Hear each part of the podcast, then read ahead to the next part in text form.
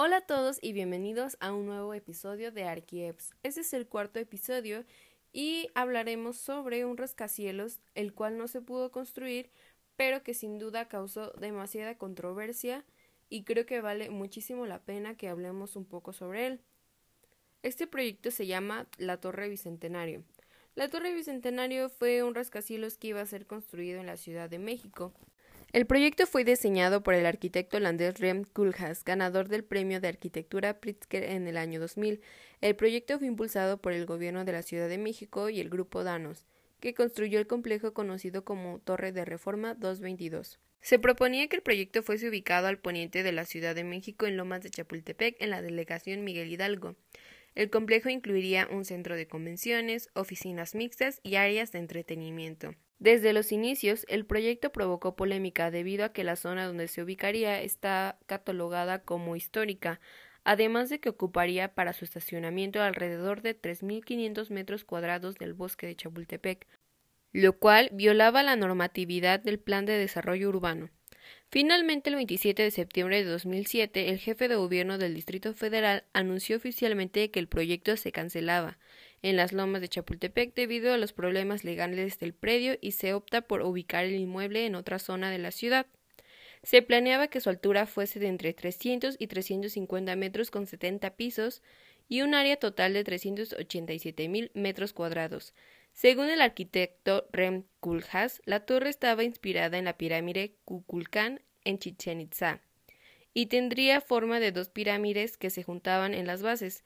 Algunos críticos, entre ellos el caricaturista Paco Calderón, afirmaba que la torre bicentenario tenía la forma de un féretro. La construcción de la torre tenía una inversión aproximada de 600 millones de dólares, los cuales serían de inversión privada. Su gran costo se debe a que estaría equipada con la más alta tecnología en cuanto a sistemas se refiere, ya que contaría con amortiguadores sísmicos y otras medidas de seguridad. Los entrepisos del edificio serían los más altos de México y probablemente entre los más altos del mundo. La gran altura de estos entrepisos se debe a que se debía incorporar un sistema de aire acondicionado muy complejo, el cual solo se ha instalado en dos edificios de Nueva York y que tiene un significativo ahorro de energía. En lo que se refiere al uso del agua, los sistemas que se utilizarían en este proyecto permitirían un ahorro de hasta el 55% en relación con edificios convencionales, a través de medidas como el funcionamiento de migitorios sin agua, la utilización de aguas grises tratadas y recicladas y la utilización de agua de lluvia para riego. Se planeaba que la torre contara con la certificación internacional LEED como edificio sustentable y así podría haber sido el edificio certificado más grande de Latinoamérica. Se suponía que su inauguración fuese el 16 de septiembre de 2010 para conmemorar el bicentenario de la independencia de México, pero muchas personas se opusieron a su construcción, principalmente la ex jefa delegacional en Miguel Hidalgo, Gabriela Cuevas, junto con la Sociedad de Arquitectos Mexicanos. Es por eso que la delegación Miguel Hidalgo realizó una consulta donde se determinó que no se construiría la torre por ningún motivo, en respaldo a la solicitud de los representantes vecinales de las zonas afectadas.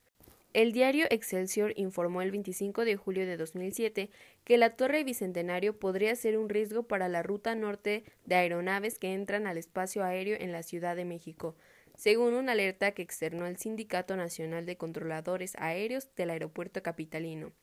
El 27 de septiembre de 2007, mediante un comunicado, Grupo Danos informó su decisión de detener el desarrollo de la Torre Bicentenario en el predio del Pedregal en las lomas de Chapultepec, por considerar que no existían las condiciones propicias para esa inversión. También aclararon que se investigarían otros lugares de la ciudad para su posible construcción. Nuevamente, este fue otro proyecto inconcluso, y la Torre Bicentenario quedó plasmada solo en renders y bocetos. La propuesta de un rascacielos de tal magnitud en un predio pequeño y muy complicado destinó a la torre al fracaso. Lo cierto es que en el mundo no se ha podido frenar al rascacielos como emblema de poder y prosperidad, ni ante amenazas terroristas, ni ante los pronósticos ecológicos que podrían llegar a ser devastadores, debido a la aceleración económica de las potencias asiáticas y a que el tamaño sí importa, se ha favorecido el protagonismo de edificios espectaculares, no por su diseño, sino por su altura. En mi opinión, yo considero que la no construcción de este proyecto fue acertada, ya que en una ciudad sobrepoblada si se hubiera construido habría un gran crecimiento demográfico Pero esa es solo mi opinión. Tengo una pregunta para ustedes. ¿Ustedes estarían a favor o en contra de la construcción de la Torre Bicentenario? Y bueno, eso es todo por el episodio de hoy. Hasta la próxima.